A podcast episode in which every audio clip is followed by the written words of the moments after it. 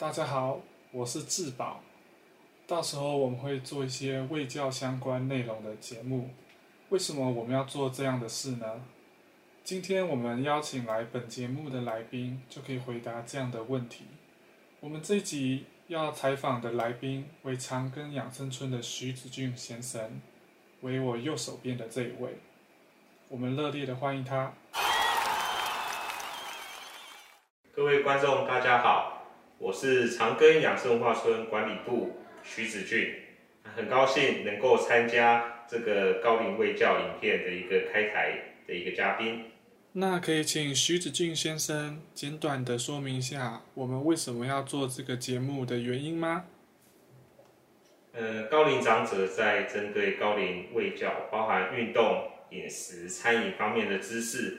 有很多不同的消息来源，包含 Line、包含 Facebook、包含电视节目的卖药广告等。其实有很多的资讯掺杂的其实是不确定的内容，甚至是有一些危害的一些成分在里面。所以我们开这个频道的主要目的，就是我们的专业团队能够透过这个影片，把一些不良的讯息把它过滤掉之后。把一些最正确的一些讯息呈现给各位长辈，让各位长辈能够有效率，然后更安全、正确的吸收这些卫教的知识，让自己的老年生活能够过得更快乐、更健康。谢谢。我们谢谢徐子俊先生，我们下次影片见喽，拜拜。